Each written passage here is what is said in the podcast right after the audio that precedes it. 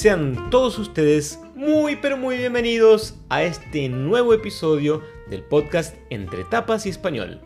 Mi nombre es Pablo Chirico, soy creador y fundador del proyecto Habla Español y en este podcast vamos a ver, o vamos a escuchar en realidad, la entrevista que hicimos con Línea Sousa, que fue eh, específicamente mi profesora de portugués, y en esta entrevista, como ella vive en Argentina hace más de 20 años, muchos años, y habla un español impecable, eh, tranquilamente la podría confundir con una argentina si la, encuentro por la calle, eh, lo que vamos a hacer es reproducir esa entrevista que ocurrió en YouTube y en Instagram también, y eh, vamos a hablar sobre Argentina y sobre la cultura argentina y sobre su visión, o sea, cómo es Argentina con los ojos de una brasileña. En fin, va a ser muy entretenida, muy divertida porque ella es muy divertida y muy simpática.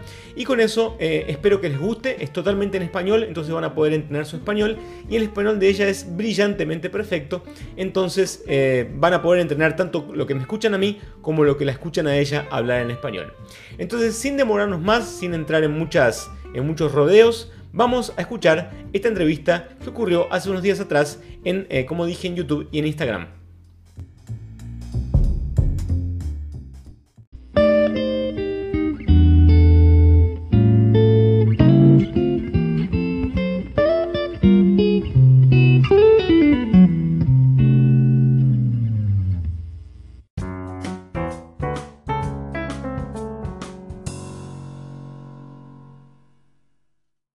Sejam muito bem-vindos, muito bem-vindos e muito obrigado por estarem aqui em mais essa entrevista, mais essa, esse episódio da série O Brasileiro Precisa Ser Entrevistado, que a gente criou com tanto carinho para levar um conteúdo diferente para vocês, para levar uma nova, uma novidade basicamente, trazer muita é, informação, ser informativo, ser divertido, ser curioso. Mas antes de a gente começar, eu gostaria de saber se vocês estão me ouvindo. É importante que vocês me confirmem se estão me ouvindo, para se estão me ouvindo bem, principalmente, para a gente poder é, ter essa, essa confirmação e em paralelo eu vou tentar adicionar aqui o pessoal do Instagram, enquanto a gente conversa aqui com a queridíssima, amadíssima é, Linha Souza. Linha, muito obrigado, muito, muito obrigado por estar aqui. É, muito obrigado por estar é, nessa, nessa live com a gente. E a gente deve estar todo mundo muito, todo mundo muito ansioso aqui para participar dessa live e te receber aqui. Então, muito obrigado, primeiramente. No, yo que agradezco. Este, la verdad que es una maravilla. Oi, gente, eu sou brasileira, tá? Moro aqui na Argentina. Vamos falar em espanhol, essa é a ideia, então vamos treinar, né? Um prazer, é uma honra esse convite. É... Então, vamos passar para o modo espanhol? Vamos, vamos passar para o modo espanhol. Vamos que vamos. Perfecto, vamos que vamos. Bien. Línea, eh, bueno, deja, antes que te presentes para, para, agarrar a las personas que están en Instagram, las voy a adicionar en Instagram, ¿sí? Eh, y ahí cuando, cuando reciba a las personas en Instagram, empezamos con la presentación, así te presentas una, una única vez, ¿está bien? Perfecto. Divertido eh, y muy informativo. La idea es que ustedes aprendan un poco más sobre cómo son eh, o cómo es la experiencia de, de, un brasileño, en este caso de una brasileña, en Argentina, cómo es vivir en Argentina, qué es, cuáles son las diferencias culturales idioma, y de idiomas, y etcétera, que hay, digamos, en, entre esos dos países que son muy parecidos y al mismo tiempo muy diferentes. Entonces, Vamos a dejar a Línea que, que hable un poco y que se presente. Línea, por favor. Bueno, muchas gracias. Este, bueno, mi nombre es Línea Souza y Silva, es un nombre y dos apellidos, cosa que no es muy común acá en Argentina, salvo si tenés eh, una familia con apellidos como muy importantes, por eso muchas veces en los este, Facebook o Instagram siempre está o Lili Silva o este, Línea Souza y trato siempre de también que me dicen eh, Li o Lili eh, en las clases de portugués, porque bueno, para los brasileños eh, es muy, muy importante el apodo, ¿no? El apodo. Entonces, sí. No, el apodo es fundamental. Y en Argentina también diría, en Argentina también se usa bastante los apodos de Chiri, Piki, Cookie, Piki, Pini. hay bastante de esos pequeños apodos que son bastante curiosos. Inclusive el mío era Chiri, porque por mi apellido es Chirico, entonces lo, abreviaban como Chiri. Pero bueno, son cosas anecdóticas. Eh, Línea, eh, me gustaría saber lo siguiente, me gustaría que le cuentes a las personas, bueno, para quien no sabe, Línea fue mi profesora de portugués. Entonces, mi portugués eh, se lo debo a Línea, se lo debo a Línea. ¿sí? y Línea vive en Argentina hace muchísimos años. ¿Cuántos años, Línea? 22 años, casi 23. Ahora en agosto ya hacemos 23 años. Nada, Así que basta. Si, el tango dice que 20 años no son nada, 23 entonces. Exactamente. No, es poquito. Poquito. Eh, Lina, me gustaría saber lo siguiente. Me gustaría que nos cuentes a todos, básicamente, eh, ¿cómo, cómo, llegaste, ¿Cómo fuiste a parar a Argentina? ¿Cómo llegaste a Argentina? ¿Por qué Argentina? ¿Cómo apareciste en Argentina? ¿Qué fue lo que te llevó a Argentina? ¿Por qué te quedaste? Eh, y bueno, que nos cuentes un poco de tu historia, digamos. Eh, primero esa parte y después la segunda parte de la pregunta, disculpame te interrumpo, la segunda parte de la pregunta es que me cuentes un poco, que nos cuentes un poco, eh, cómo fue aprovechando el tema con el idioma, o sea, cómo te relacionaste con el idioma cuando llegaste, si ya sabías el idioma, si no lo sabías, si aprendiste cuando, cuando estabas ahí, o sea, que nos cuentes un poquito cómo fue toda esa, esa, esa inmersión en el país y, junto con tu llegada a, Argentina. Y después, mientras dialogamos, después de todas esas respuestas que vas a tardar un poquito en responderlas, eh, voy a ver si hay preguntas también que quieran hacer a línea, tanto en Instagram como en YouTube. Si quieren hacer preguntas, yo voy a intentar agarrar algunas preguntas y repasárselas a, línea mientras vamos hablando. ¿Ok? Entonces, línea, por favor, el micrófono es tuyo.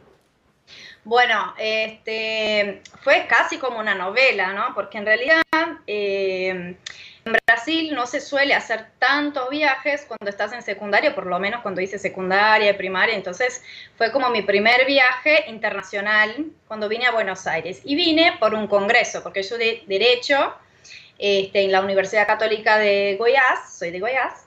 Y eh, hubo un congreso que era como el principio, eh, se estaba armando el Mercosur. Y yo quería como entrar en esta rama del derecho, de lo que sería la parte internacional, y bueno, Mercosur sería como el inicio y sería como pionera en eso. Entonces tenía como objetivo de ir a ese congreso, ese primer congreso, cuando este, lo hicieran acá en el Colegio Nacional de Buenos Aires. Bueno, este, hicimos el viaje con la universidad, eh, vine al Colegio Nacional de Buenos Aires, yo entendía muy bien el español, porque desde chiquita a mi mamá le encantaba el bolero, Julio Iglesias, este, Trío Los Panchos, todo lo que era eso, yo ya tenía como muy entrenado el oído, pero no este, había estudiado formalmente el español. Sí, para entrar a la universidad yo tenía como una dialéctica, me, me gustaba el inglés, me costaba un poco porque no, no tenía como mi familia era una familia muy este, sencilla, no tenían como pagar un curso, un buen curso de, español e inglés. Ahora, por suerte, todo lo que es este, la digitalización, el YouTube, este, facilita mucho eso a la gente que no puede pagar o que tiene poco como pagar. Entonces, eh, eso es mucho más fácil. En aquel, entonces no era tan fácil. Eh, entonces, em, empecé a estudiar sola español pero era todo muy escrito como para hacer el examen para entrar a la universidad. Eh, entonces esa es la noción que tenía cuando vine la primera vez en Argentina. Eh, y ahí, bueno, fui al Congreso Nacional de Buenos Aires, entendía todo, anotaba, qué sé yo, pero este, mm, me encontré con mi grupo, que sí había ido a Puerto Seguro y había encontrado con otros argentinos, y que querían conocer realmente Buenos Aires. Bueno, me pidieron indicaciones de, cómo este, nos movíamos acá en Argentina, cómo podíamos conocer cosas que se conocen acá en Buenos Aires. Uy, justo pasó la ambulancia. Este, acá es vida en vivo. Eh, y, y bueno, eh, los argentinos súper amigables dijeron, eh, bueno, nada, no, no, no, ¿cómo? Están acá, las llevamos, este, no pasa nada, vamos a llevarlos a ustedes. Bueno, en el medio de este grupo estaba mi marido, ¿sí? ¿Tu actual Así que lo conocí, mi actual marido, este... Eh, lo conocí ahí la primera vez que vine a Buenos Aires y nada, este, nos seguimos comunicando a distancia, después nos pusimos de novios y a los dos años decidimos casarnos, dos años de que nos conocimos, y eh, tuvimos que decidir entre vivir en Brasil o vivir en Argentina y decidimos Argentina en este momento porque este, él ya había terminado la universidad, él ya tenía un trabajo formal, o sea, no, es nada que, ay, que playa, que no playa, aunque Goiás no tiene playa, porque mucha gente se queda con la duda, ay, ¿qué haces acá en Buenos Aires? Pero Brasil tiene playas hermosas, pero bueno, hay lugares que no tienen playa. Goiás es uno de ellos y tampoco es como tan así para los brasileños. Así que lo pensamos este, y fuimos y decidimos venir a Argentina, a Buenos Aires, a vivir. Este, y bueno, así fue como llegué acá. Y sí, había eh, pensado, porque la primera experiencia que como para comprarme con en ese momento mi novio, eh, fue muy, muy frustrante, porque yo había escuchado, había leído en español, pero jamás, jamás había hablado en español. Y la verdad que me costó muchísimo, muchísimo. Entonces, ni bien volví a Goiás, me puse a estudiar español este, en la Universidad Federal, que tenía cursos, y ahí sí me puse las pilas y me empecé a estudiar español. Igualmente, cuando llegué en Buenos Aires... Eso, ¿con eh, cuántos años fue eso? Sí. Eso tenía 20 años, 20, 21 años. Este, empecé a estudiar español. Disculpame que haga un paréntesis, porque la primera entrevista, la primera entrevista yo la hice con eh, Amanda, Amanda León, que es una brasileña que vive en, México. Y en México ella contó, ella habla un español perfecto, como el tuyo, el tuyo es perfecto. Eh, pero bueno, ella tuvo un caso donde ella se fue con, creo que 12 años o menos a, México. Entonces es mucho más normal y mucho más común que a esa edad la persona no tenga acento, no tenga nada. En tu caso es mucho más difícil. O sea, tu caso es una excepción, no es la regla. Porque la regla es que a la, edad de 20 y, tal vez más, eh, más para, digamos, 25, etcétera, haya un cierto acento notorio eh, a pesar de que el español o el portugués o el idioma que sea puede estar perfectamente bien hablado, haya un acento y, ese acento, eh, digamos, si exista.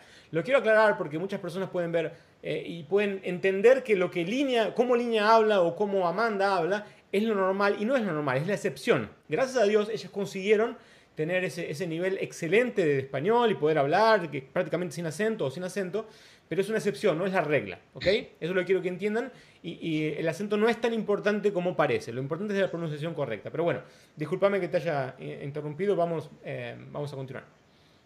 No, todo bien. Este, igual, bueno, un tip para los que quieren así ser perfectos, perfectos, eh, mm, pueden lograr todo lo que quieran. el objetivo lo pone uno. ¿Viste? Si uno dice, no, ay, ya me entienden, estudian un poquito, ya me entiende, listo, es tu objetivo, el objetivo lo pone uno. Este, mi idea era que si yo fuera a negociar, porque me imaginaba al revés, ¿viste? ¿Cómo sería un argentino o cualquier otra persona extranjera? Y yo veo que en Brasil pasa y hay muchas situaciones donde se engañan porque saben que son de otro, otra idiosincrasia, otro este, país, hablan otro idioma y a veces se quedan como inocentes porque no conocen. Y eso es muy importante cuando digo en los cursos y todo, saber y conocer la cultura. Por eso esa entrevista, por ejemplo, me parece genial porque realmente hay que entender un poco de la cultura eh, para poder vivir en los lugares donde uno quiere vivir o interactuar.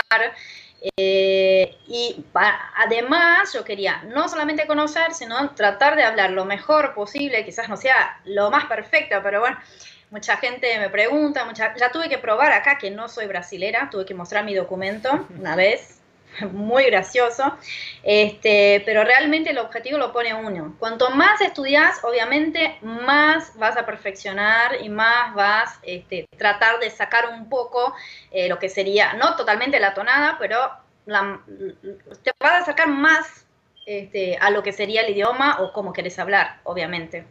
Así que eso depende de una.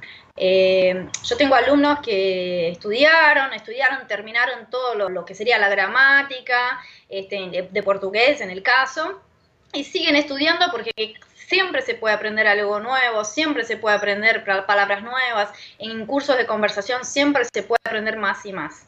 ¿sí? Así que eso eh, eh, es de cada uno, muy personal el límite y bueno, los aconsejo si quieren hablar muy, muy bien, que estudien mucho, mucho, mucho. bueno, eh, cuanto a las dificultades, porque yo llegué y tenía los falsos amigos, ay, me mataron.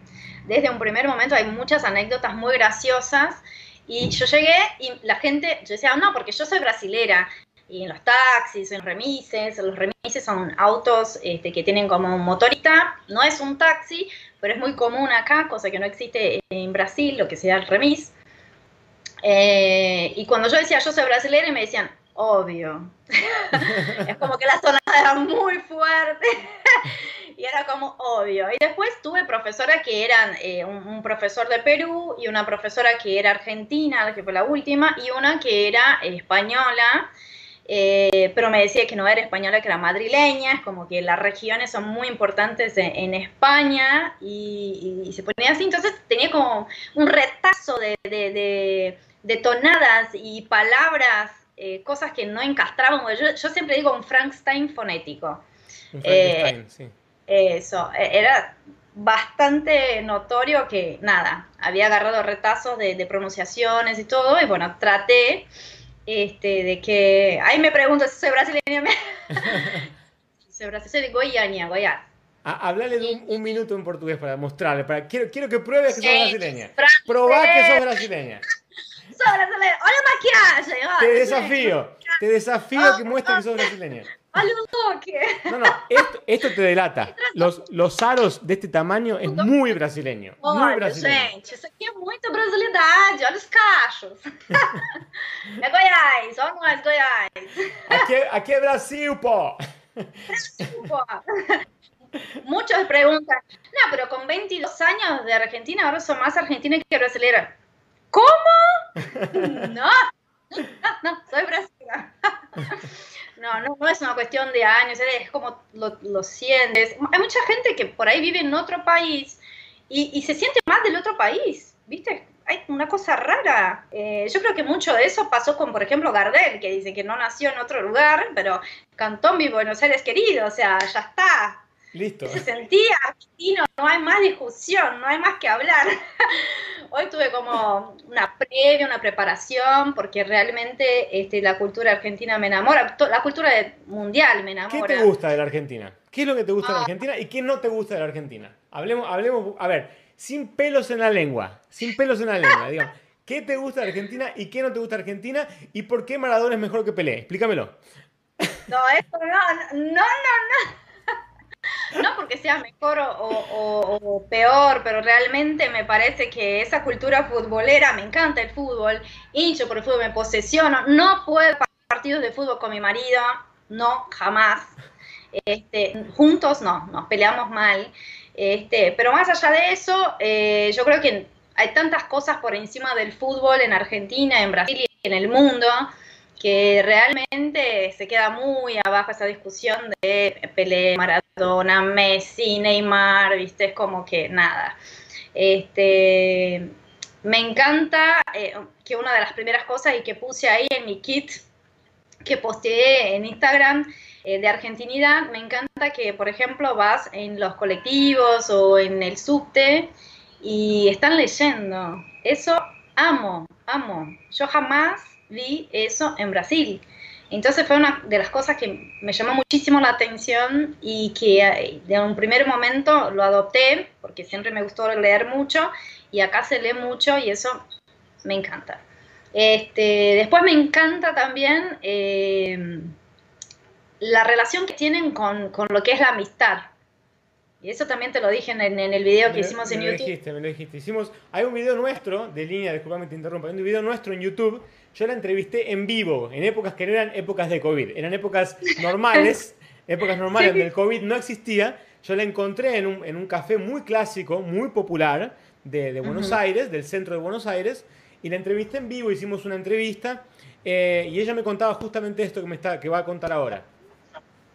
Sí, y mm, entonces este, eso de la amistad me, me llama mucho la atención acá hay un día para el Día del Amigo, que es el 20, y yo creo que por eso ahora estábamos en cuarentena estricta, son cuatro meses de cuarentena estricta, este, que nadie pueda salir, y justo ayer dijeron que, bueno, ahora cada uno que se cuide, la distanciamiento social, pero para mí tiene mucho que ver el Día del Amigo. Es tan fuerte, es tan parte del, del ADN argentino que sería como imposible no liberar un poquito lo que sería la cuarentena. Yo estoy segura de que van a respetar, que van a tener un distanciamiento, pero el mate en los parques, este, cada uno y compartir ese momento de estar con un amigo, la verdad que es algo que se extraña mucho acá y es lo que más escuché hablar en toda esa cuarentena larguísima. Este, ya sé que en Argentina fue la cuarentena más larga de, todo el mundo, como para decir algo del mundo. Así que, sí podríamos decir que, eh, digamos, el Día del Amigo es el día más importante que se celebra en Argentina de todos. Más que el Día de los Novios, más que el Día de cualquier cosa. Y eso, eso es un detalle, eh, eh, digamos, yo estoy 100% de acuerdo con lo que Niña dice, porque la amistad, cuando, cuando, un argentino crea una amistad con vos, no importa cuánto tarde, es prácticamente para siempre. Es, algo muy, un vínculo muy fuerte, muy fuerte, muy fuerte, eh, que yo no lo entendía, digamos, no, no, no, lo, no lo conseguía medir, pero después de, de, vivir en otros lugares me di cuenta que hay muchas amistades buenas y todo lo demás. Y claro que eso es muy relativo porque depende de las personas. Hay personas que llevan esa amistad en cualquier país. Pero en general, cuando la amistad de los argentinos es algo muy, muy fuerte. Y es un vínculo que se crea que es, digamos así, muy, muy fuerte de verdad, de verdad. Eh, pero bueno, somos muy pasionales los argentinos, eso es verdad. Somos muy pasionales para lo bueno y para lo malo. Para lo bueno y para lo malo. Sí. Pero bueno, sí. ¿Y qué, qué más te gusta de Argentina? Y después me decís qué no te gusta. ¿Qué es lo que no te gusta de Argentina? Y después, bueno, todo lo que es del día a día, ¿viste? Me encanta el helado argentino. Ah, cómo extraño el helado argentino cuando voy a Brasil. Ay, por Dios. ¿Se extraña a Pablo? Se extraña mucho. Acá el helado no es muy bueno. Rico el helado argentino. Y bueno, después todo lo que es el asado, este, también, y, la cultura, ¿no? De compartir el asado con amigos. Es tipo, no sé, es un asado para vos solo. Eh, es algo que se comparte con amigos. ¿Tomas mate? tomo mate, pero eso fue algo que, bueno, viví un año ahí en, Río Grande do Sur, entonces este, también ya, ya tomaba mate antes, no es algo nuevo para mí. Sí. Así que nada, la gente dice, ah, pero ya sos argentina, no, pero ya, ya, tenía el, el, hábito de antes. Y te, sí, el mate, más allá eh, de todo, es como que el mate acá se, se usa mucho más, este, tomar el mate, obviamente. Este, allá es más como un ritual este, entre amigos. Y eso sí es una cosa que no, no puedo hacer. Yo no puedo tomar mate sola. Yo tomo mate si es con otra persona. No, me siento muy sola. A mí me pasa un poco también. Yo hasta tomo solo últimamente. Pero en general la gracia del mate es poder compartirlo. Porque la idea es compartirlo. La idea es, paso por tu casa, tomamos un mate y conversamos de la vida. O sea, no necesitas nada. Necesitas un poquito de hierba, agua y nada más. Es como, es como resumir la felicidad a algo muy simple, digamos así.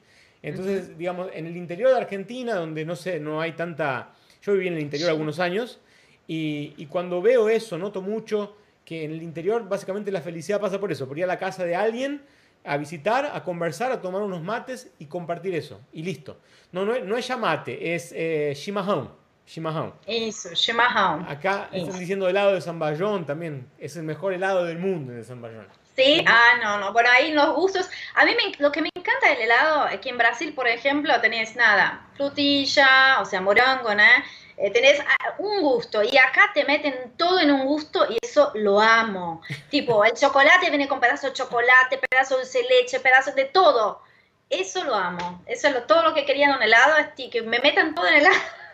Y, es muy barato, y es muy barato. muy, muy accesible, es tipo un clásico. Todos los fines de semana, o sea, pedís un kilo de helado y ya. Y ese es otro punto, lo que acaba de decir, pedís. No existe en ningún lugar del mundo que te entreguen helado en tu casa. O sea, terminé de comer, estoy con la, la, panza explotando. ¿qué hacemos ahora? Tomamos un helado. Bueno, levantás el teléfono, ahora debe ser por aplicativo, Todo, y te traen helado a tu casa. Es una maravilla. O sea, es una maravilla. El delivery es un clásico argentino también, o sea, hay muchas empresas de delivery, eh, yo creo que es un mercado que, trataron de disputar y la verdad que se quedó bastante dividido, pero sí, el delivery viernes y sábado principalmente, en la semana por ahí se están complicados o, por ahí al mediodía cuando los adolescentes se juntan en las casas y no están los papás, también piden mucho, mucho delivery.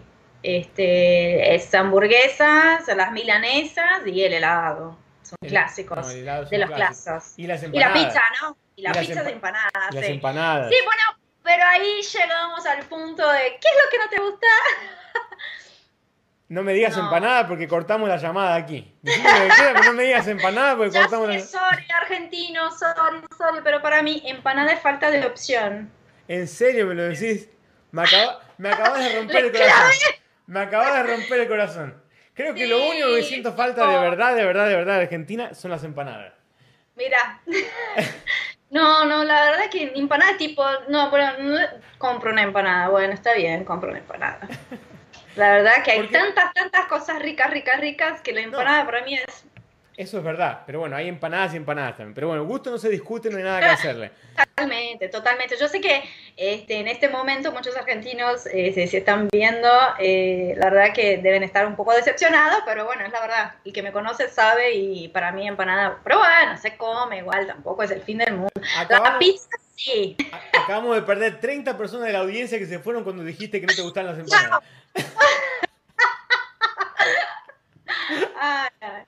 ¿Qué más no te gusta de Argentina? Bueno, la media luna me gusta, me gusta más la tortita negra. Es como medio rara, ¿viste? Gente, yo sorry, pero me gustan muy, muy, peculiares. Pero bueno, este es como, ¿viste?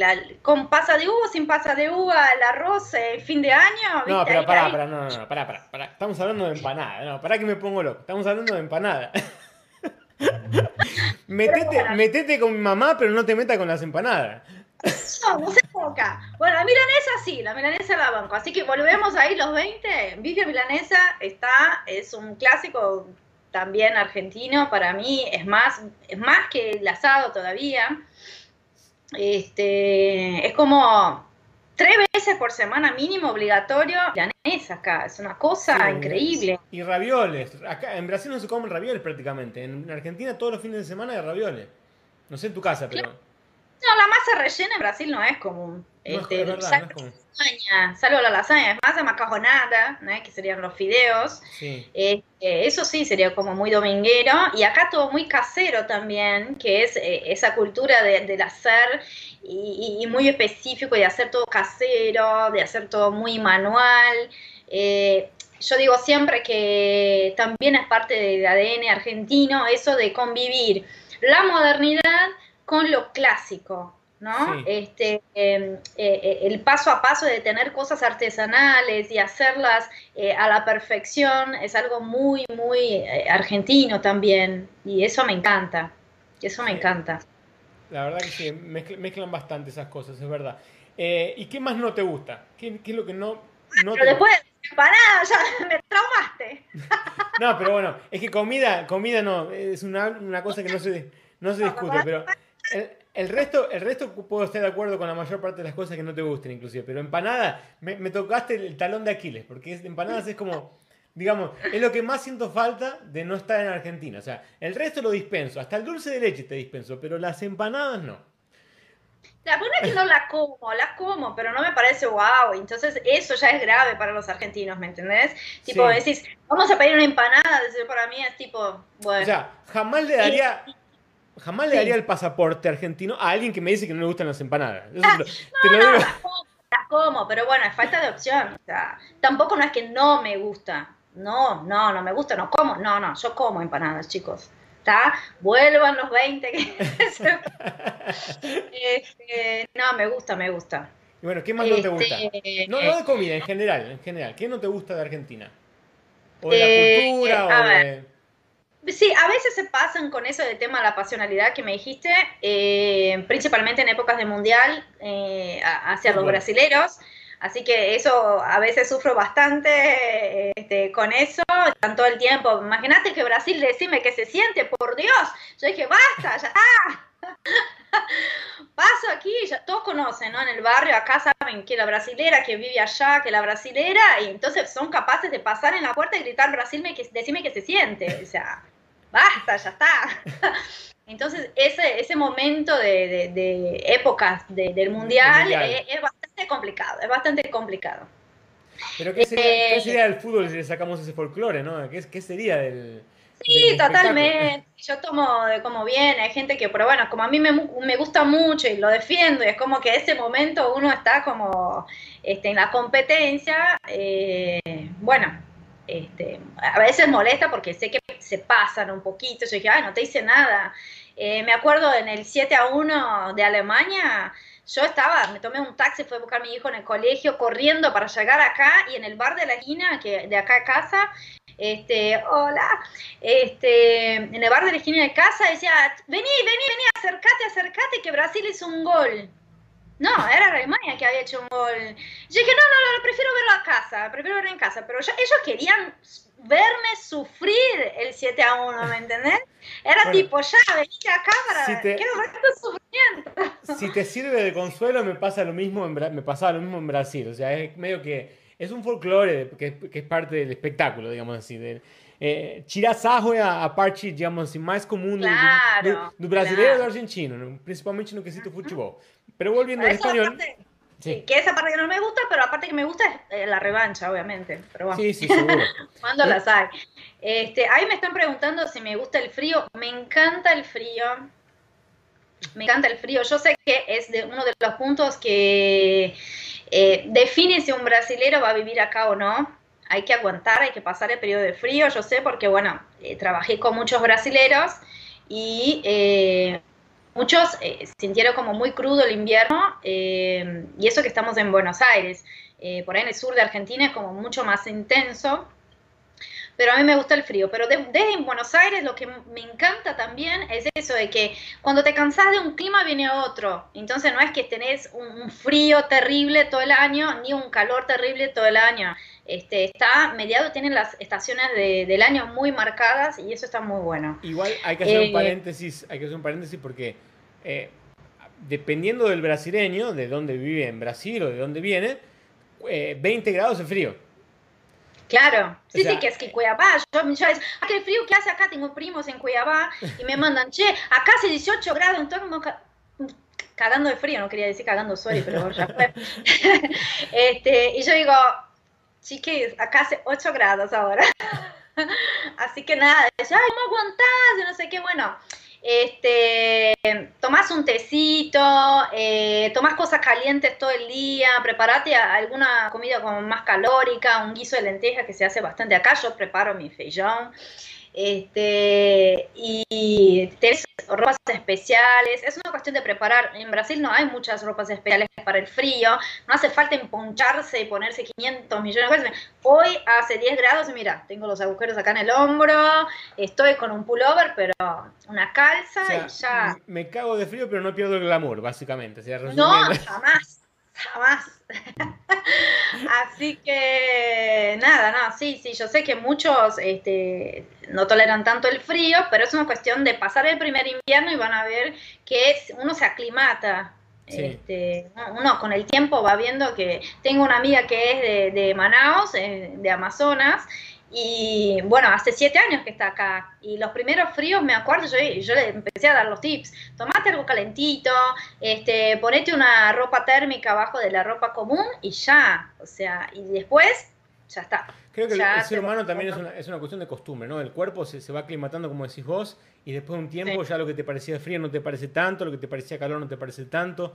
Creo que es una cuestión más o menos así. Y decime una cosa, ¿cómo es la comunidad latina, en realidad brasileña en, en, Buenos Aires? ¿Cómo es? y, de la segunda, la segunda parte de la pregunta es, ¿tenés muchos amigos brasileños? ¿Cómo se divide tus amistades? ¿Muchos brasileños, muchos argentinos, muchos de ambos? ¿Cómo son? Contá un poco de esa, de esa tu estructura social ahí, digamos así.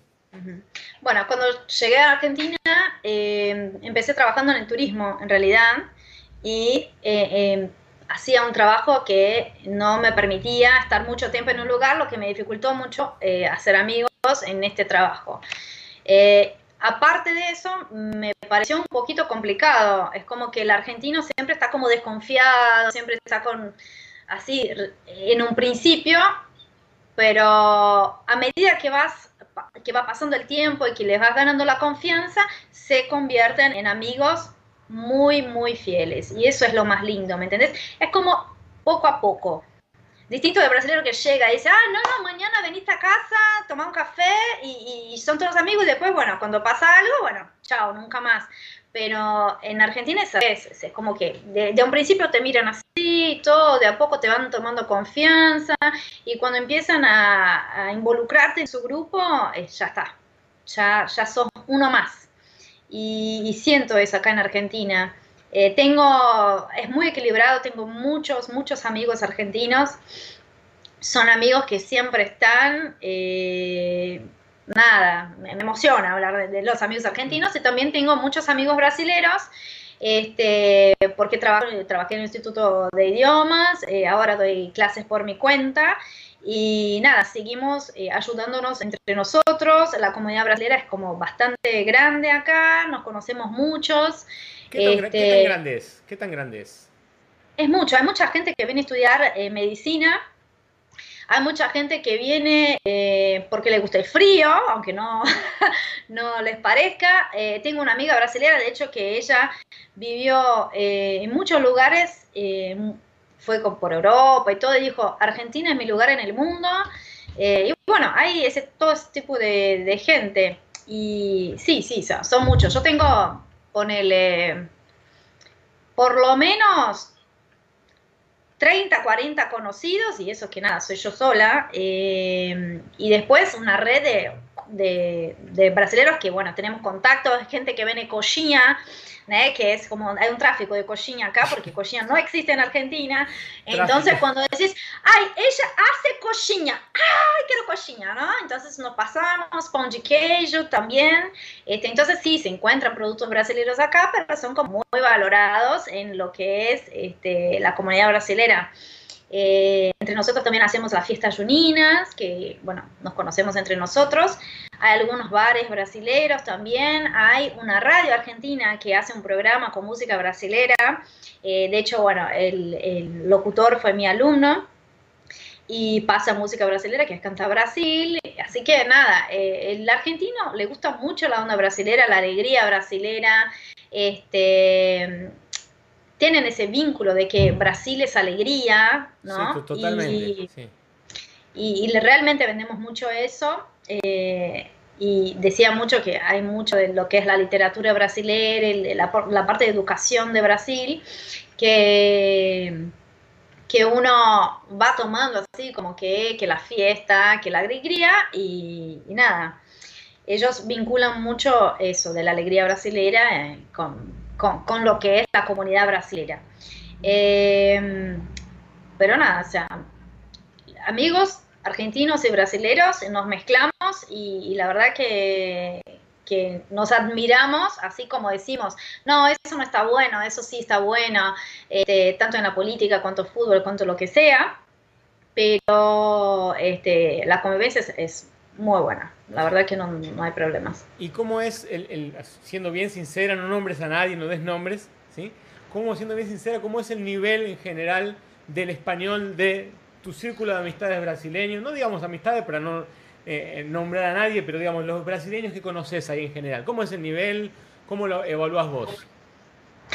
Yo digo que el, que viene sin ningún conocimiento sufre bastante, eh, no, no llega a tener un, buen español, eh, ya todos saben, bueno, ese es brasilero, eh, y bueno, quizás a veces en alguna negociación de compras van, a, van a caer en desventaja porque no, no van a saber expresarse. pero hay algunos que tienen muy, muy buen nivel, normalmente que sí estudiaron. Este, no es simplemente venir y llegar y al toque vas a aprender, no, no, la vas a pasar mal en un principio porque hay muchas cosas que son muy específicas, ¿no? tenés el español y el español argentino y el español mexicano, el español, hay una base, si aprendes vas a aprender y después de a poco vas eh, incorporando expresiones, incorporando, incorporando lo que acá se dice el lunfardo, este, que es como agiria brasilera, pero este, eso es lo que adquirís una vez que tenés la base de español, porque tenés que tener la base como para mejorar, pero sí, sí, este, no, la pasaron muy bien en un principio sin aprender nada. Los que vinieron ya con una base, ahí sí incorporaron, es, como disfrutas más, eh, porque sabes que a lo que vos hablas y que te haces entender y que podés este, comprar comida, que podés este, estudiar, escribir un texto, este, le sumás aparte lo que es la cultura argentina, lo que es del lunfardo argentino. Entonces, eso está bueno. estás incorporando algo extra como para usar todos los días y para sentirte más cercano a la persona, eh, pero no es que no sabes. Distinto al que llegó y la tuvo que remar bueno, esa, esa mi amiga este, de Amazonas, por ejemplo, llegó sin saber y la verdad que los primeros años en un poco terminó diciendo, por favor, Lina, ayúdame y le dio una ayuda porque este, la, estaba pasando mal y quería, bueno, trabajar en forma autónoma. Eh, ella es design de uñas y, le costó bastante, le costó bastante y ahora ya está. Pero sí, sin estudiar es complicado. Yo creo que tiene, que ver mucho que ver con la, famosa subestimación que muchos brasileños hacen del, idioma, o de los argentinos, o de los hispanos lo mismo con, cuando van a, Brasil, de decir, bueno, se entiende, es fácil, eh, no preciso estudiar, ya lo entiendo todo, mm, hablo más o menos y lo voy a corregir y listo. Y no es así. O sea, en realidad no entienden, no entienden el idioma, solamente lo intuyen o lo deducen o lo, digamos así. Y me pasa a mí aquí con lo que siempre doy como ejemplo. Aquí en Cataluña se habla catalán, en general. Y yo consigo entender hoy muchas cosas que dicen. Pero si me preguntas cuántas palabras hacen en catalán, cinco, las que veo en el mercado. Pollastre, que es el pollo y no sé qué más. Y nada más, pero no sé hablar, no sé hablar el idioma. No es porque entiendo, porque es parecido con mi idioma que yo lo sé hablar. O sea, son cosas muy diferentes, pero que por increíble que parezca, muchas personas, pero muchas, muchas personas no consiguen entender eso y creen que entienden y solamente que el problema es que no hablan. Y eso es una falacia muy grande que, les, impide de eh, tener un poco de humildad y decir, no, bueno, tengo que aprender, tengo que estudiar y tengo que hacer lo que tengo que hacer para poder hablar bien. O sea, porque realmente no conozco el idioma, nunca lo estudié. En fin. Eh, pero bueno, me están, me están preguntando si conoces el Nordeste. Eh, ¿De Brasil? sí, sí, sí, Luna de Miel ya fui a Natal, este, también conocí eh, Bahía, Puerto Seguro, Trancoso. Este, sí, sí, conozco. No digo todo Nordeste, pero sí conozco. Me están preguntando también los cantantes de Argentina actuales. ¿Qué, qué conoces? ¿Qué te gusta? ¿Qué... Paulo Londra. Yo Paulo Londra. Yo no, conozco a nadie más, te digo. Me quedé en la época de Fito Páez y nada más. Bueno, vos tenés acá como es lo que es la moda actual. A mí me gusta estar eh, cercana a todo, así, a, todo, pero más allá de lo que es lo comercial, lo clásico, lo que a todos les gusta. Es como en Brasil también, a mí me gusta de todo, o sea, me gusta música popular brasileña, me gusta eh, funky, me gusta ya, me gusta forró, me gusta sertaneja, me gusta todo. Este, entonces trato de saber un poquito, tal cual. Sí, sí, sí. Amo el tango, cosa que no es tan común ni para argentinos. Amo el tango. La verdad que no. Tal cual. El, otro día, El otro día enseñé, enseñé un tango, enseñé cambalache en una de mis lives. No sé quién estaba aquí presente en la live, espero que todos, pero enseñé, enseñé un tango cambalache, la letra. ¿Qué te gusta del tango? Porque hay varios estilos dentro del tango, ¿no? El tango no es un, único estilo. Me gusta la migloga, me gusta el tango, me gusta Se dicen de mí, me gusta todo. Me, gusta, me parece que el tango también es como una raíz, es el entender de toda la comunidad y toda la sociedad, de cómo surgió, eso de, quejarse y de hablar, que bueno, ahí también tiene una parte de, que no me gusta, que te gusta o no te gusta. no, sé todavía. A mí no me gusta. No sé todavía, porque una cosa es el límite, pero muchas veces es lo que dijiste, la cuestión de la pasionalidad, ¿no? Este, a veces se pasan, ¿no?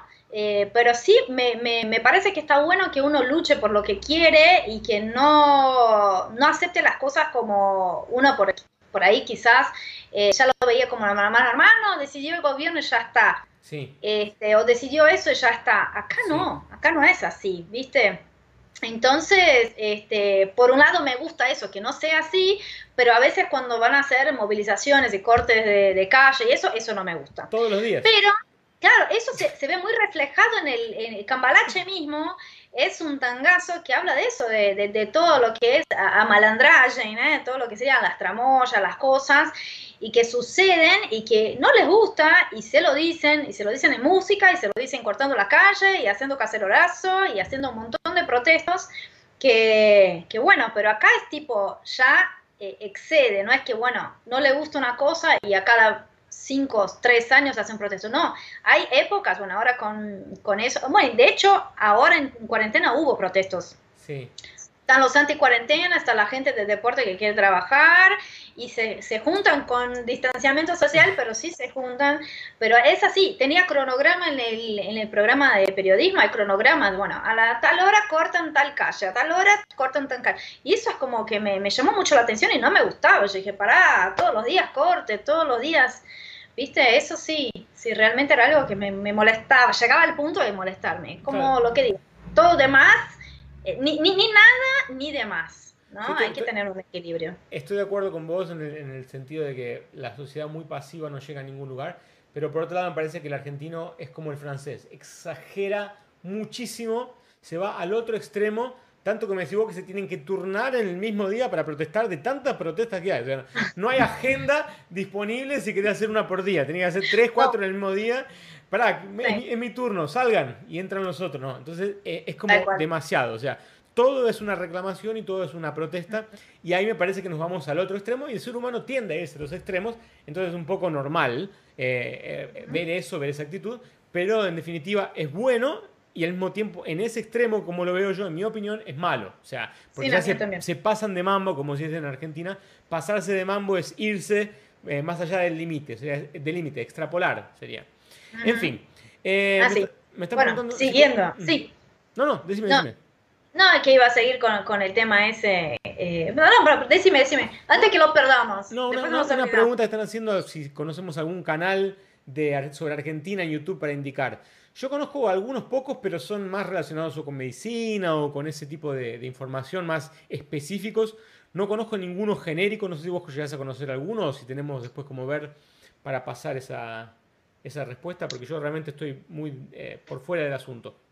Mira, eh, yo eh, el que me gusta que habla de filosofía es Darío, no sé pronunciar el apellido, después si quieren te paso el nombre, porque es un montón de consonantes, pero sí se llama Darío, es un filósofo, yo creo que si pones filósofo Darío argentino en, YouTube van a encontrar, eh, eh, habla mucho de filosofía, bueno, de esas cosas que eh, protesto o no protesto, y está como muy mediático acá en Argentina, así que es algo que recomiendo como un canal en YouTube. Después hay personas que hablan pero que no tienen canal de YouTube, que, también se conocen. Pero acá eh, no son tan como, como los brasileros, ¿no? Que tienen como youtubers muy famosos, no se usa tanto, es muy tradicional, como dije, la cuestión del clásico y el moderno. Eh, los programas de radio, los radialistas, los periodistas, es como que todavía eso eh, sobrepasa lo que sería lo demás. Eh, así que nada, pero ese, ese, Darío sería una buena opción si quieren eh, escuchar videos en español, normalmente este, indico. y después, bueno. Creo que la pregunta no viene tanto por el lado del español, me parece a mí, ¿no? No sé que Andresa lo dirá mejor, pero parece que no viene tanto por el lado del español, sino para ver un poco de Argentina, conocer un poco más de Argentina, algún canal que, creo yo, que muestre más a Argentina. Eh, a ver, si quieren ver a Argentina como ustedes no la quieren ver, lo que tienen que hacer es abrir algún, algún, algún eh, canal en YouTube mismo de TN o algún canal que muestre las noticias de Argentina y se les van a pasar las ganas de ver a Argentina rápidamente. Pero... Son muy dramáticos los argentinos acá en los, programas periodísticos. Es todo mal, todo mal, porque no hay, no hay cosas buenas, ¿viste? No hay cosas. Yo, estaba acostumbrado en Brasil, ponerle eh, en la parte de periodismo, mostrar algunas cosas turísticas, algunas cosas lindas, y acá no es tan común, es tipo el tiempo, muy importante el tiempo acá, o sea, la temperatura está constante en la tele todos los días, salís, lo primero que prende la tele para ver la temperatura y si va a llover, no va a llover, qué va a pasar, si salís de cebolla o no salís de cebolla. ¿Viste? De cebolla así como muchas capas.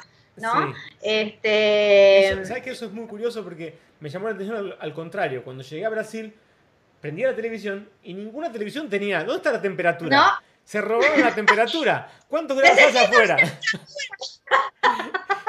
¿Qué hora, es y cuántos grados hace afuera? O sea, no, no, estaba en la televisión. En la televisión argentina siempre está abajo, en todos los canales. Sí, y esa temperatura y sensación térmica, que, que, sensación térmica es algo muy, muy de Argentina, o sea, por ahí hay una temperatura, pero lo que sentís es distinto, entonces acá tenés reflejado eso, o sea, los dos en la tele, tenés la temperatura y la sensación térmica, así que si buscan un canal de Argentina y tiene T y después ST es la sensación térmica, es lo que vas a sentir, porque como hay mucha humedad, quizás hace 30 grados en verano, pero sentís como si fueran 50. Es un calor Hace mucho calor, mucho calor. Entonces, si ustedes buscan canales argentinos y no tiene abajo la temperatura y la sensación térmica, no es argentino. Puede ser uruguayo, puede ser de cualquier lugar, menos argentino. Totalmente, es, un clásico. Bueno, tenés TN, tenés Crónica, tenés, este, nada, muchos. Esos son los más conocidos, qué sé yo. Este, y después, bueno, hay, hay personalidades. Eh, a mí Nelson Castro es, es, uno, un periodista que siempre indico, este, no por sus ideales, pero sí como por, por, cómo habla, que habla muy perfecto. Es uno de los pocos argentinos que usa el futuro de subjuntivo, que sería de portugués, o sea, el condicional en futuro, que es algo que ves eh, casi siempre en contratos o en la parte jurídica, que es muy específico, normalmente no se usa, es uno de los pocos. Así que eso también sería uno bueno. Bueno, después programas que son eh, de exportación, que ahora no se hace acá, más, pero que siguen pasando por ahí en otros lugares, que es CQC, ¿no? que es CQC en español. CQC. Este, que también me, me, gustaba, qué sé yo, no sé. Sí, era bastante divertido. Sí. En formato lo vendieron a Brasil también y a otros países. Exacto, justamente, justamente.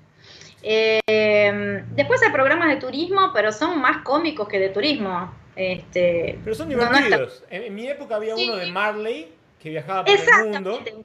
Volvió Marley comiendo todos los bichos. Ah, sí, bueno, ese es un programa entonces que les recomiendo que lo vean, a pesar que no van a ver en Argentina, pero van a ver a un argentino haciendo payasadas eh, por el mundo, o sea, dejándolos bien parados por el mundo. En fin. Eh...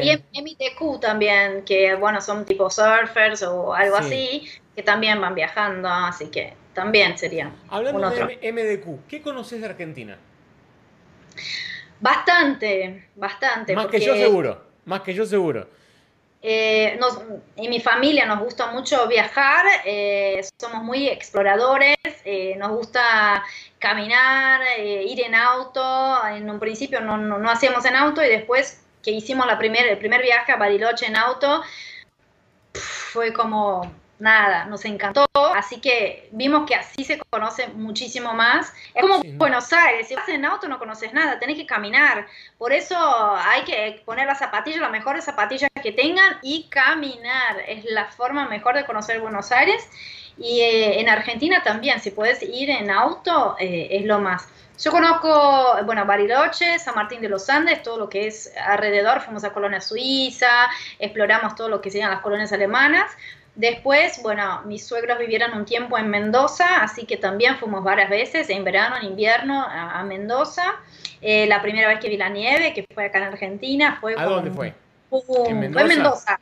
Sí. sí, pero había como un metro de nieve, pisabas y se te hundía. Y después vi como un agujero ahí que es como un hotel que fue soterrado y que tenía como un abismo y un río abajo. Yo dije, imagínate si piso esta nieve abajo, o sea, hay un agujero, me voy. Chao. te perdemos.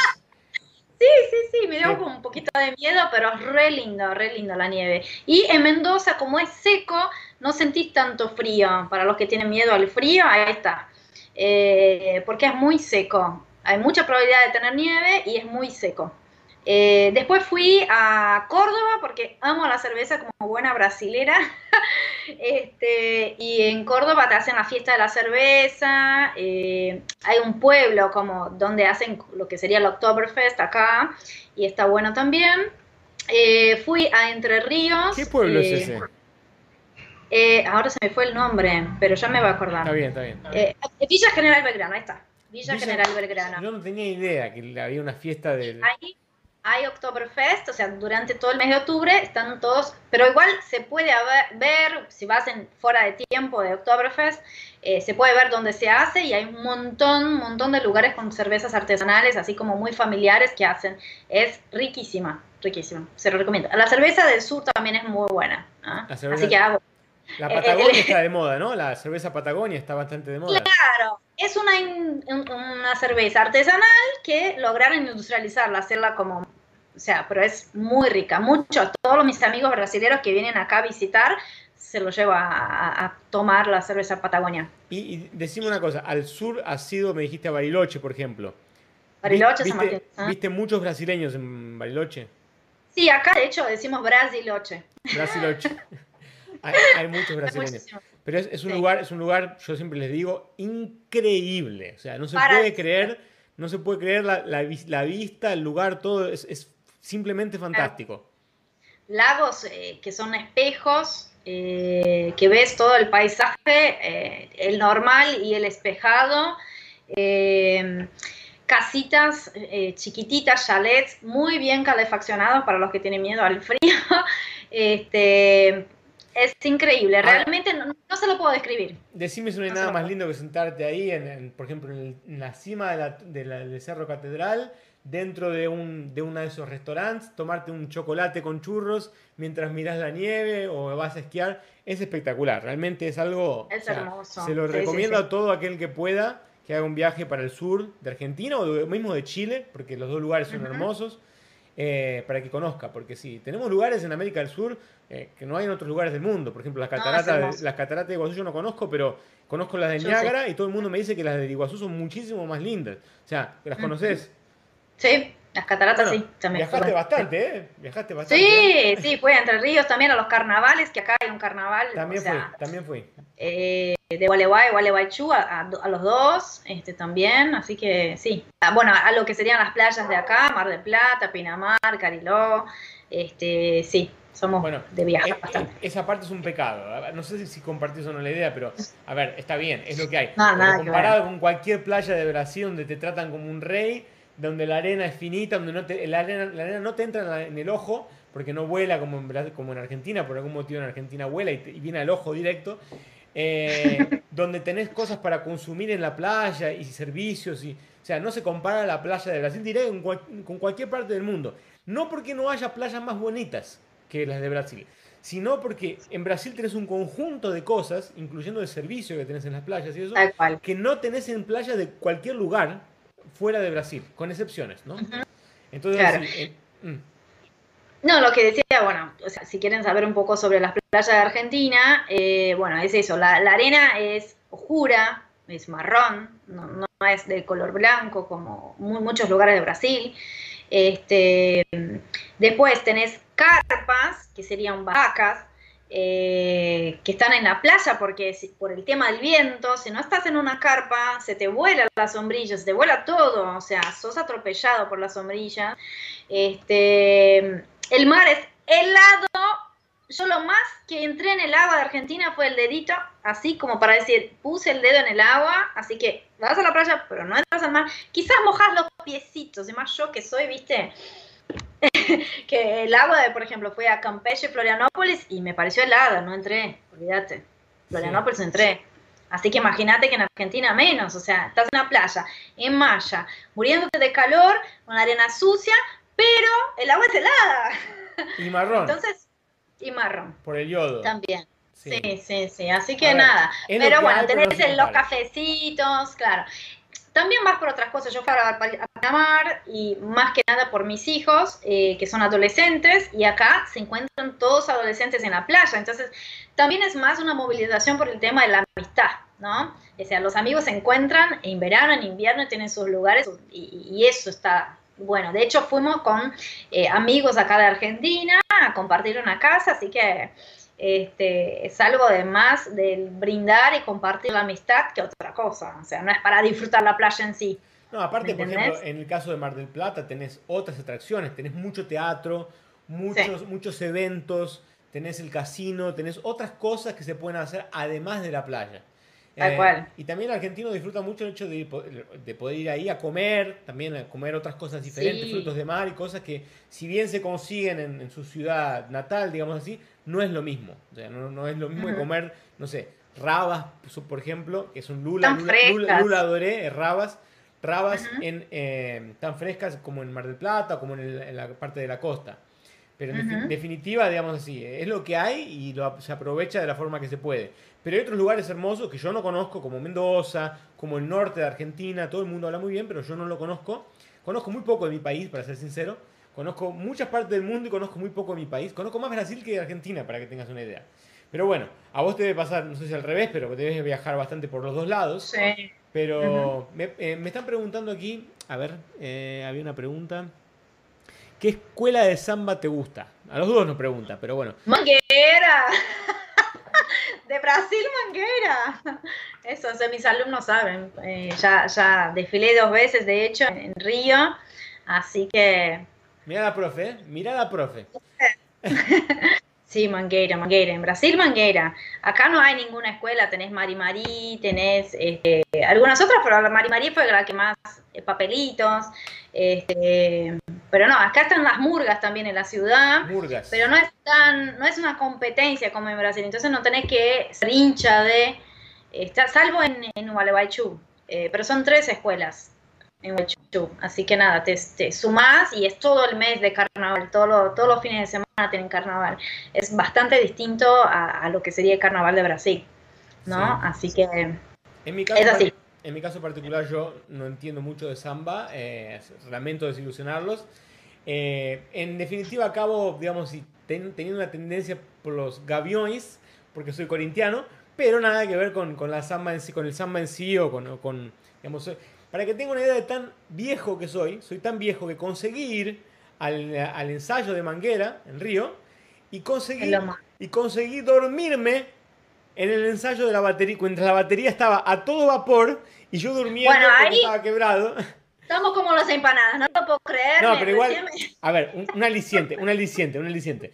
También me he dormido con 17, 16 años en los boliches que iba a bailar. Cuando estaba muy cansado me dormía con el, el- el barullo o el ruido explotando. Me parece que me, me da más sueño cuando está muy, eh, muy eh, digamos, que me aturde el, el- ruido que en otro momento. Pero bueno, es una vergüenza de cualquier forma y no tengo perdón, no tengo justificación. Así como ella no tiene perdón ni justificación de que no le gustan las empanadas. fin. Así que nada, bueno, de los cantantes que querían saber un poco de los cantantes de Argentina, bueno, Diego Torres es muy conocido, a, este. Paulo Londra, que es algo un joven que Un está minuto, teniendo un mucho minuto, éxito. Sí, minuto, dale. É, perso- é, quem está no Instagram vai cair em 20 segundos, porque depois de uma hora ele cai. Mas eu deixei o link aqui embaixo, vamos continuar mais uns minutinhos aqui com a linha, se a linha pode. É, pode, linha? Sí, un poquito Mais uns minutinhos aqui no YouTube. Pode clicar aqui no link, entrar no YouTube e vir. Vem, vem comigo no YouTube, vem com a gente. Vem com a gente no YouTube. Bom, entonces, me decías. No, y después, bueno, Patricia Sosa, está también Valeria Lynch, así que sí, hay muchos muy, muy buenos cantantes. Bueno, Mercedes Sosa también, que para nosotros, este, los brasileños, eran como un referente, eh, Fito Páez, eh, y después la- los de antes también, Soda Stereo, que es un grupazo, este, después de rock, eh, Papo Napolitano es un referente de rock nacional, Charlie García, este, hay muchos grupos también de música, así que el que quiere saber sobre música argentina, sí, hay un montón, montón de grupos este, como para seguir y, y escuchar las músicas, son muy interesantes muchas letras de música en español de, de acá de Argentina. La verdad que está muy bueno. La- sí, la verdad que tienen unas letras muy, muy interesantes.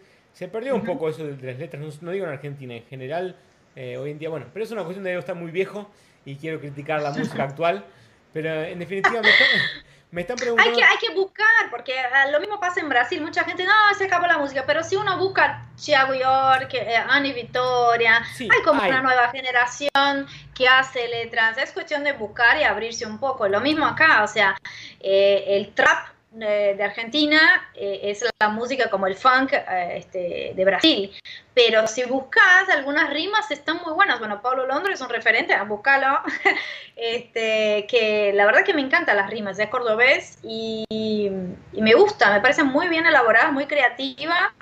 Él, bueno, obviamente es un boom y de hecho can- cantó con Ed Sheeran.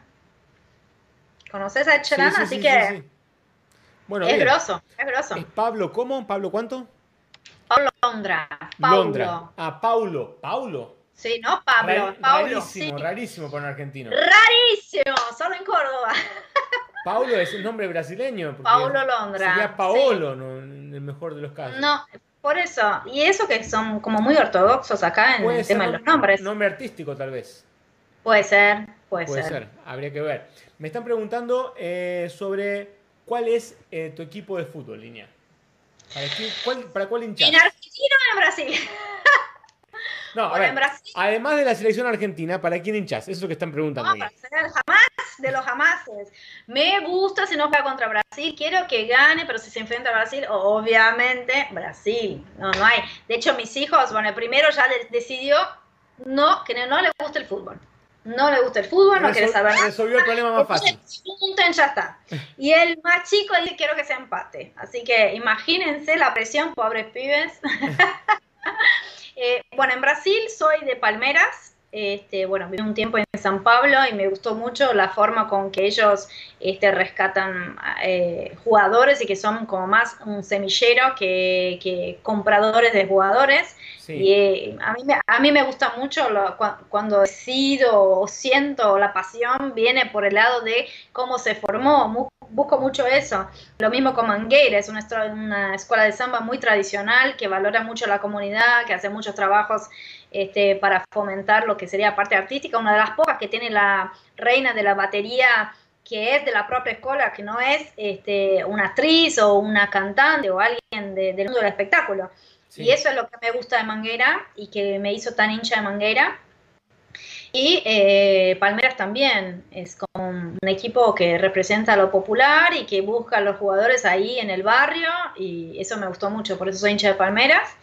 Eh, también me, obviamente me gusta Goiás, pero cuando yo era chiquita, o sea, también habla de mi edad, Goiás no estaba en primera división, así que nada, este, lo tengo como ahí también, me gustan los dos. Pero, a ver, abriendo el corazón, ¿el fútbol en sí te gusta o más o menos? ¿Ah, sí?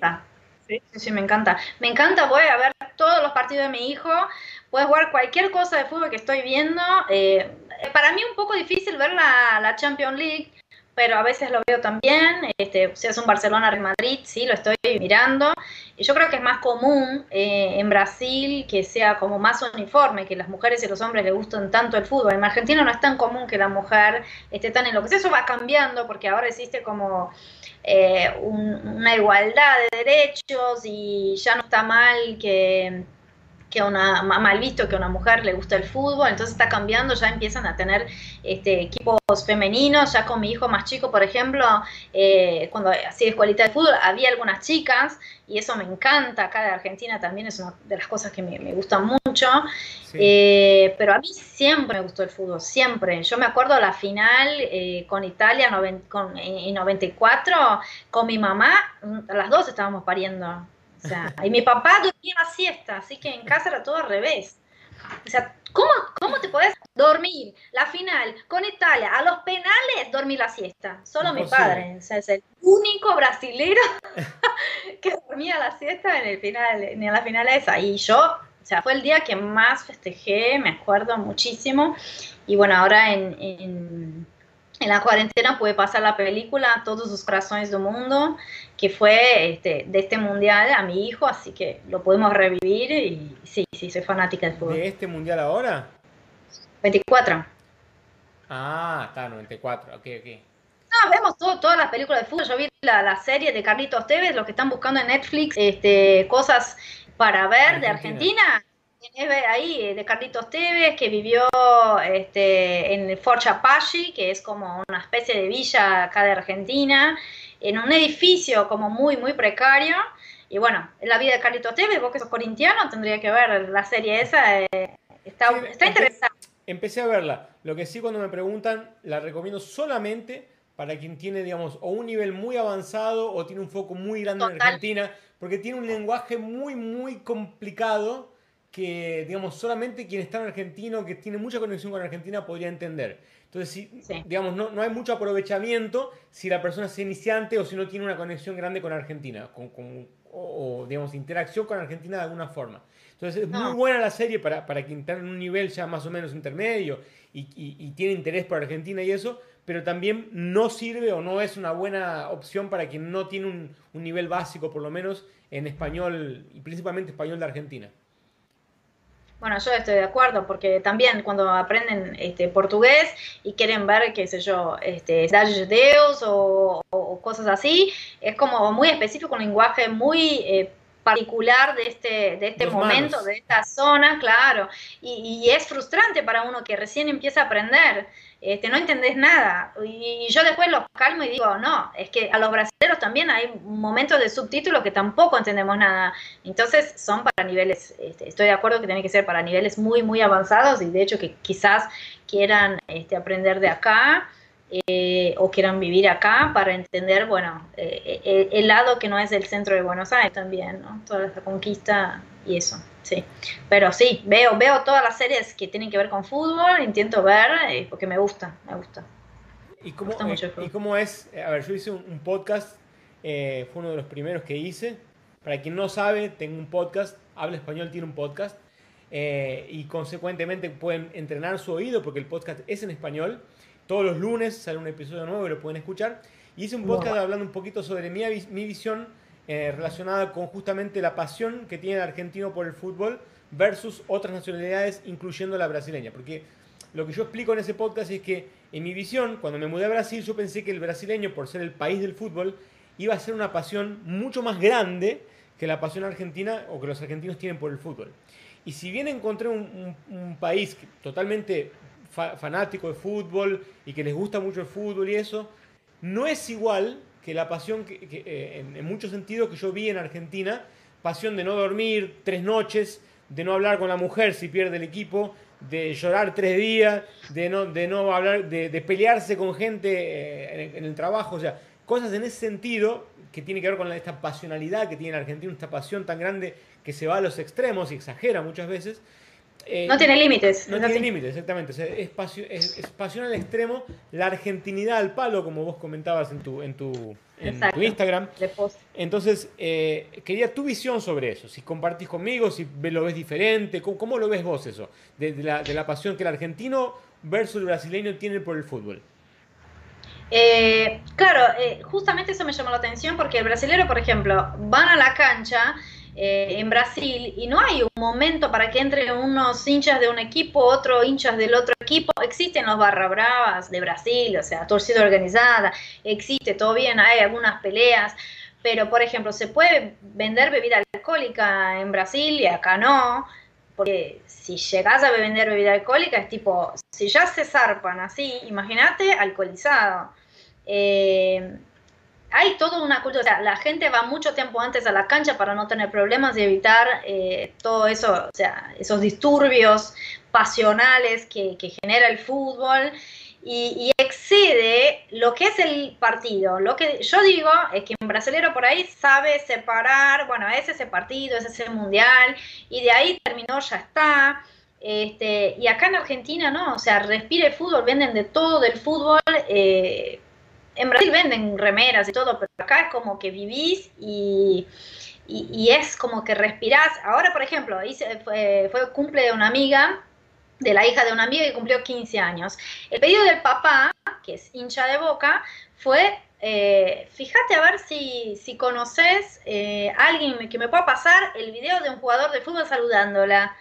Este, eres un mejor regalo de cumpleaños, ¿me entendés? Es tan loca por, por el fútbol que no quería un vestido, no quería un zapato, quería que alguien de Boca o algo de Boca este, la saludara o estuviera representado. De hecho, le regalamos este, cosas de Boca y, es así la pasión. Y yo creo que también está muy bien reflejado en Los secretos de sus ojos, que es el secreto de sus ojos, eh, que habla de Racing, que es otro equipo, otro equipo que también era eh, el equipo del cineasta y, del actor que hizo y que habla de la pasión del fútbol. Entonces, sí, la pasión acá, o sea, no se puede sacar lo que es el argentino del fútbol. O sea, eh, se, separa por tribus, cada uno vive y, conforma eh, según su equipo.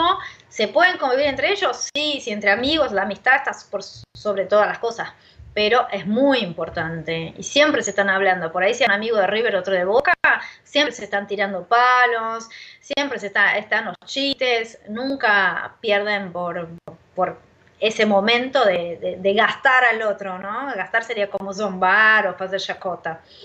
Así que, no, es muy, muy diferente. No, no, no veo acá nada que ver con lo que sería el, Brasil, que pueden convivir más y que no hay que separar la hinchada y que puede gritar.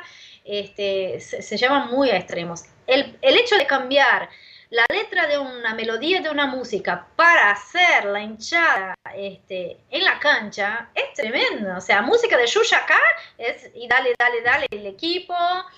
Eh, está todo transformado, existe toda una cultura futbolera.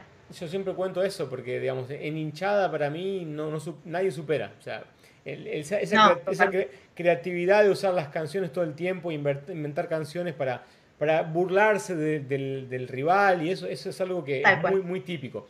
Y una pregunta nada que ver. Cerveza mm. argentina, ¿qué te parece? ¿Te gusta, no te gusta? ¿Es muy fuerte? Porque la brasileña es bien diferente. Y cada lugar en realidad es bien diferente. Vamos a entrar en dos cuestiones muy polémicas. La cerveza y una más polémica todavía, la pizza.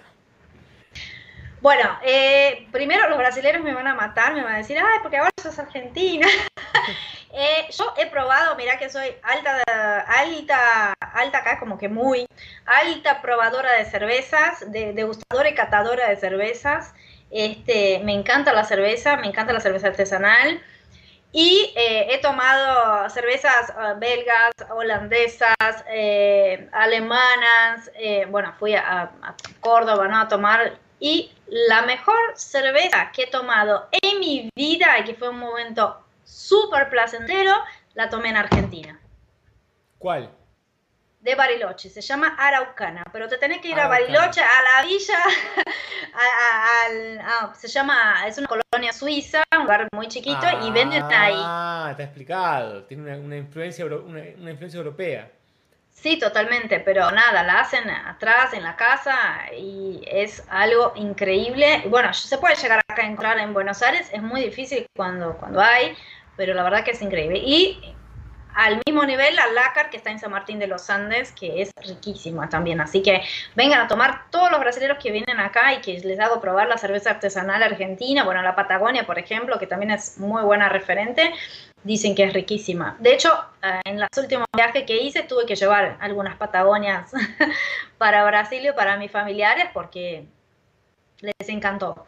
Es mucho más liviana la brasilera, eh, te digo que en sabor nada que ver, uno, se da cuenta de, lo que es el trato que da, la espuma, la consistencia. Me gusta mucho en Brasil, bueno, muchas cervezas las tomo obviamente, pero eh, no, la degustación es distinta. Es tipo, nada, comes algo normal y el otro es como premium, ¿no? Por eso tiene que estar tan helada, tal vez.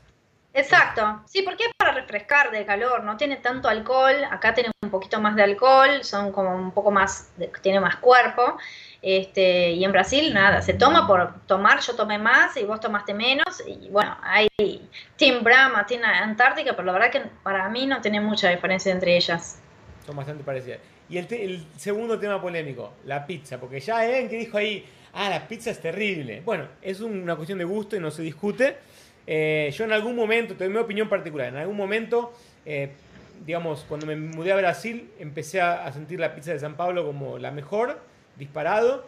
Y después en otro momento, unos años atrás, empecé a ir de viaje a Buenos Aires bastante tiempo, empecé a probar algunas pizzas más tradicionales, con bastante queso derritiendo y y empecé a, de nuevo volver un poco a, sentir falta de esa pizza argentina. Pero me gustan todas y creo que la pizza es una, una cuestión de idiosincrasia, define el país, porque es algo tan especial que en cada país o en cada región consiguen hacer, hacer una pizza totalmente diferente. Si te vas a Italia es una pizza diferente de la, de la americana, de la argentina, inclusive dentro del país. La pizza en Río no tiene nada que ver con la de San Pablo la pizza de, de Nápoles no tiene nada que ver con el resto de Italia. Entonces es muy, muy especial el tema de la pizza. Quería saber tu opinión personal en relación a la pizza en general y a la pizza argentina. No sé cómo es en Goiás, pero en San Pablo es muy buena. Eh, sí, sí, yo he probado de San Pablo, bueno, pero tiene que ver mucho con la cultura italiana también, que, está presente acá en Argentina.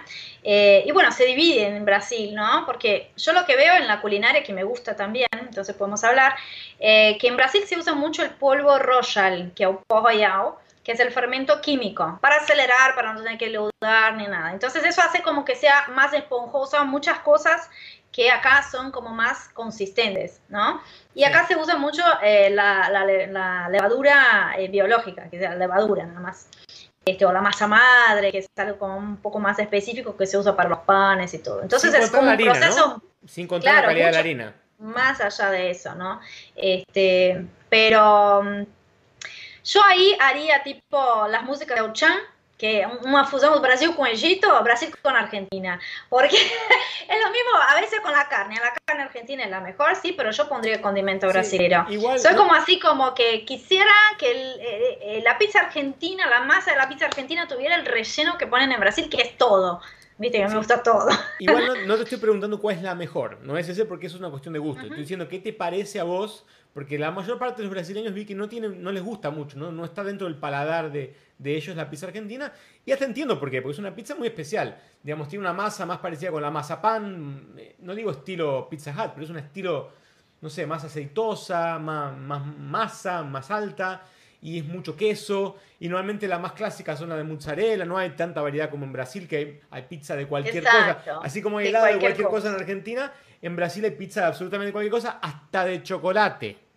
Pero bueno. Eso es lo que quería, que la masa argentina fuera con los rellenos brasileños, con todo, que tuviera, que tuviera un poco de todo, qué sé yo. Es como que se limitan, acá son muy estructurados, en la ensalada es estructurada, vos tenés la ensalada Waldorf, la ensalada Caesar, la ensalada, tienen como mezclas preestablecidas de ensaladas. Y lo mismo de la pizza. La pizza es fugaceta, es napolitana, y no salgas mucho de eso. Y en Brasil es nada, tipo hago ensalada, meto lo que yo quiero, ¿viste? Pongo, quiero poner mamón, papaya, quiero poner eh, yo pongo. Y acá es tipo, una vez voy a hacer una ensalada rusa acá, que sería mayonesa en Brasil, que es eh, papa, eh, arvejas y zanahoria. Y mayonesa. Punto. Yo le fui a poner cebolla. El tío de mi marido dijo, no habrá cebolla en la ensalada rusa, pero la mía va. Entonces fue tipo una cosa, un sacrilegio, porque estaba así cometiendo... Ananá en la pizza. Ananá en la pizza. Claro, tipo, no, ¿qué haces, loca? Y la verdad, como que yo dije, pará, yo pongo en mi ensalado, en mi pizza lo que yo quiero. Este, pero sí, la masa es como lo que dije, el, proceso que les gusta acá de la cosa artesanal, el proceso de la pizza es como, ay, dejarle dudar, que tiene su tiempo y todo. Y yo creo que da ese gustito, a mí me gusta. A mí me gusta la masa de la pizza acá. Me gustaría que tuviera más cosas, pero nada. Este, ¿Cuál pizza a mí me parece ¿Cuál tipo? De acá. Media, masa, eh, a la piedra, a la piedra finita. Media masa es así y al molde es así. Al molde. Al molde, la más alta. ¿Y qué, sabor? ¿Cuál, sabor? Y me gusta fogaceta, me gusta calabresa, me gusta... No tengo problema. Pizza, yo, digo, para mí pizza es como el arroz, nunca va mal. En Brasil es arroz, acá sí va mal, ¿eh? chicos. En Argentina no son muy arroceros. No, la verdad que no. A ver, no se come. Arroz y poroto acá. No se come como, como acompañamiento, se come como un plato principal. Por ejemplo, arroz y se pone Se pone en la ensalada. La primera vez que vi arroz en ensalada, me quería morir. ¿Dónde viste ese sacrilegio? Nunca lo vi en mi vida. ¿Acá arroz con atún en ensalada? Re. Nunca lo vi. Debe ser porque no comí ensalada. Sí, arroz frío, por Dios, yo me quería morir cuando vi, no, porque hay, si tienes arroz, sí, en ensalada, frío. ¿Ah? ¿Cómo arroz frío en ensalada? Me quería morir. No, no, no, no. Tremendo. Es, una locura, la verdad es una locura. Sí, sí, pero me gusta, me gusta la pizza argentina y me gusta, bueno, la fugaceta me encanta. Vos que vivís en Buenos Aires, ¿cuál es la mejor pizza entonces ahí de Buenos Aires, en tu opinión? sigo buscando, me encanta buscar la mejor pizza. Este, bueno, acá viernes de pizza en mi casa eh, está la meseta que es excelente y de hecho fue, eh, hicieron una votación en, en, Instagram y en los diarios y fue elegida la, mejor pizzería. Bueno, también están los cuartitos, que es buena. Está en Corrientes, en Avenida Corrientes. La, la Avenida Corrientes, pero la meseta que está Guerrín, también probé muy buena. Pero esa meseta que está en el barrio de Colegiales, eh, está en Álvarez Jonte y El Cano, la avenida El Cano, este, es muy buena, es muy buena. Porque para mí no es tan aceitosa como Guerrín, por ejemplo, este, pero sí tiene cantidad de mozzarella. Yo creo que le pone como, no sé, un kilo de mozzarella en la pizza de mozzarella. Es el, problema, para quien no sabe con la pizza argentina, es comes un pedazo, un pedazo, y tenés que cambiar el pantalón por otro tamaño, por el siguiente tamaño, porque ya no sirve más ese. O sea, es mucha caloría en un pedazo de pizza. Y, cae como una bomba atómica, más o menos, en el estómago. Entonces, es realmente, no es, no es para cualquiera, no es para cualquiera, esa es la verdad.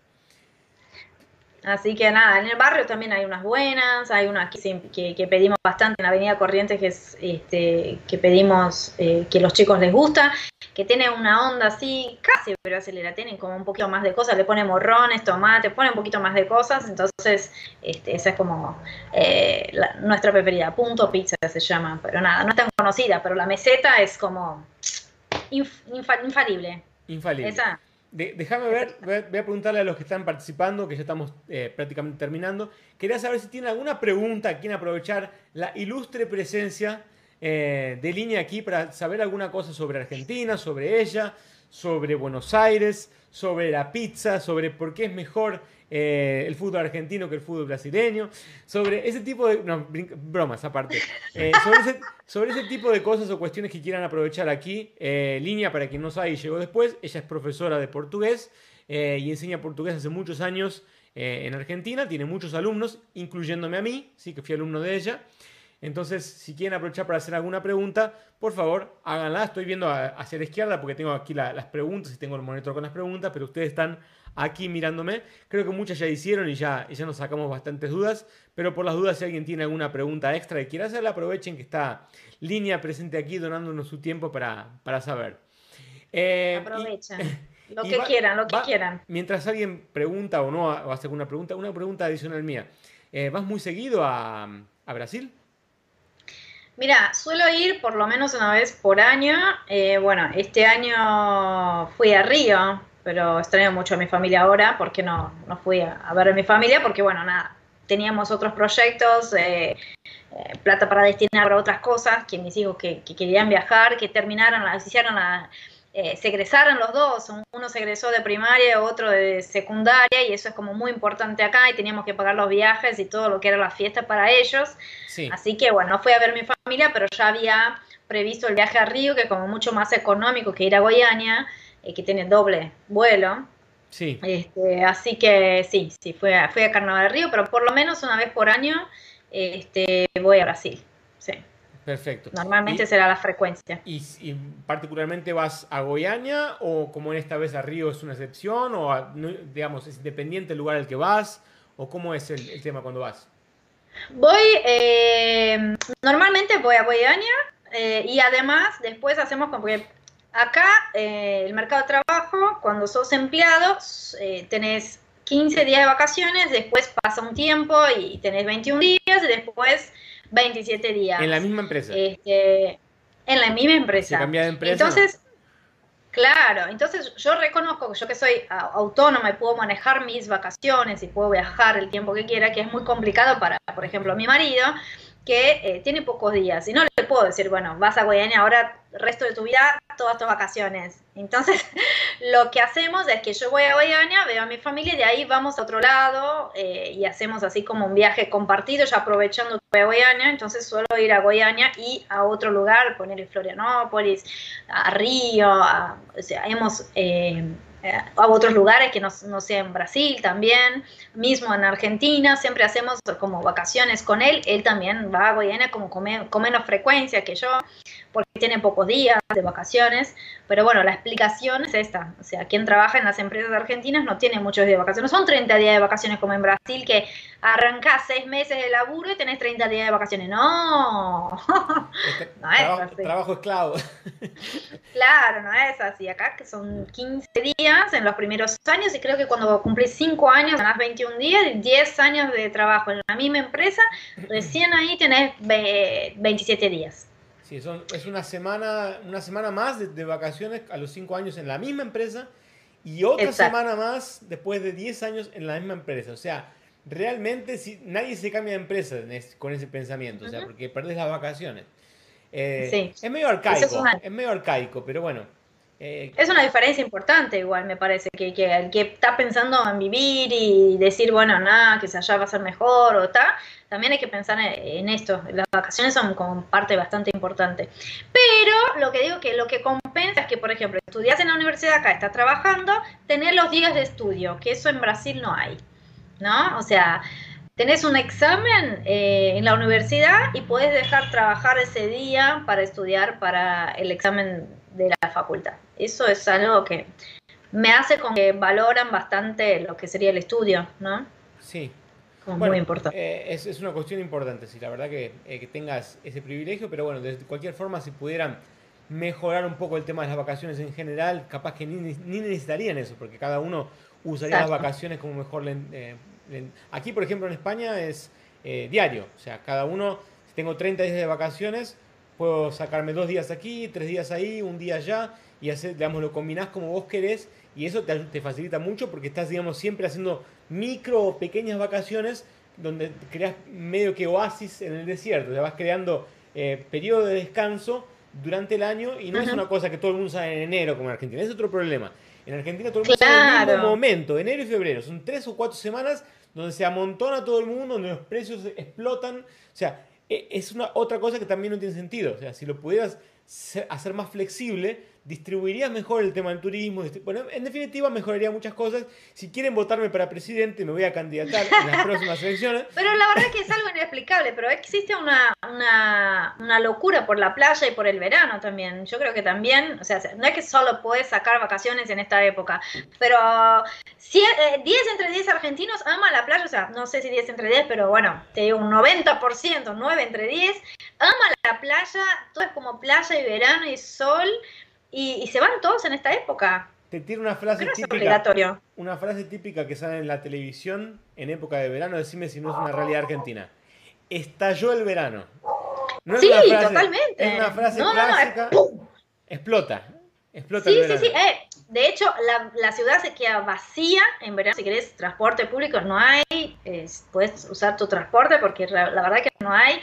Hasta en la televisión, que es algo que me llamó mucho la atención. En Brasil tenés un programa, lo tenés todo el año. Por ahí reemplazan en alguna época que la persona va de vacaciones una semana. Pero nada, son nada. Acá no, se van, cortan. Los programas arrancan en marzo y terminan en diciembre y chao. Y después en vacaciones hay programas de verano, eso me llamó mucho la atención también, es bastante diferente. El verano estalla, es así. Sí, es, verdad, es verdad. Eh, bueno, igual acá en España no eh, es diferente, por eso que te digo, pero al mismo tiempo en agosto, por ejemplo, aquí no se queda ni el loro, no se queda nadie. O sea, en España y en Italia lo mismo, creo que en muchas partes de Europa desaparecen las personas. Parece que sí, se fue todo el mundo. Vienen los turistas y no hay nadie más. O sea, es muy curioso eso. Eh, este año va a ser un poco particular por el tema del coronavirus. El verano nadie sabe exactamente cómo va a ser acá, la, cosa está bastante mala. Pero en general ocurre eso, es un, fenómeno bastante curioso, porque no, o sea, los locales desaparecen, o sea, solamente ves turistas. Una vez fui al cine, estaba creo que yo, mi esposa y tres personas más, no había nadie más en el cine, o sea, en, agosto estoy diciendo, no hay nadie, o sea, nadie, nadie, nadie, nadie. Es muy curioso. Eh, y en Argentina pasa eso, que todo el mundo se concentra en enero y febrero. Y es un problema, porque mismo el que no tiene hijos, por ejemplo, que no tiene que programarse para las vacaciones de los hijos, podría viajar en cualquier momento, no lo hace por este tema de las vacaciones, de enero, de febrero, del calor. Es muy complicado. Pero bueno, es, es un país muy particular, mi país. Eh, debo reconocer que tiene, es muy especial en lo bueno y en lo malo. Sí, creo que también tiene eso de, la cuestión de la pasionalidad, o sea, me gusta, me gusta mucho algo, eh, tiene que ver, es parte del ADN. ADN argento. Sí, sí, la argentinidad del palo, como dije yo. La, argentinidad del palo, exactamente. Bueno, Línea, eh, no te quiero robar más tiempo, te quiero agradecer muchísimo, pero muchísimo, muchísimo por esta, por esta videollamada. Fue eh, una delicia conversar con vos. lo disfruté mucho, nos reímos mucho, fue creo que muy informativo. Eh, espero para todos. Eh, espero, espero que a todos les haya gustado bastante esta, esta llamada, esta, esta, bueno, en fin, esta, esta videoconferencia que hicimos y que tengamos otras oportunidades de repetirla con, con otros asuntos, obviamente. esta es la segunda, esta es la segunda. ¿Por qué no una tercera? No hay dos sin tres. No hay dos, sin tres. tal cual. bueno, yo agradezco también la invitación, fue un placer, también me divertí muchísimo y nada, que nos estamos viendo en, en una próxima, seguro. No hay dos sin tres. Muchísimas gracias. Gracias a todos por participar. Y nos vemos el próximo miércoles en nuestra live. Chao, línea. Valeu, Brasil. Obrigado, Brasil. Valeu.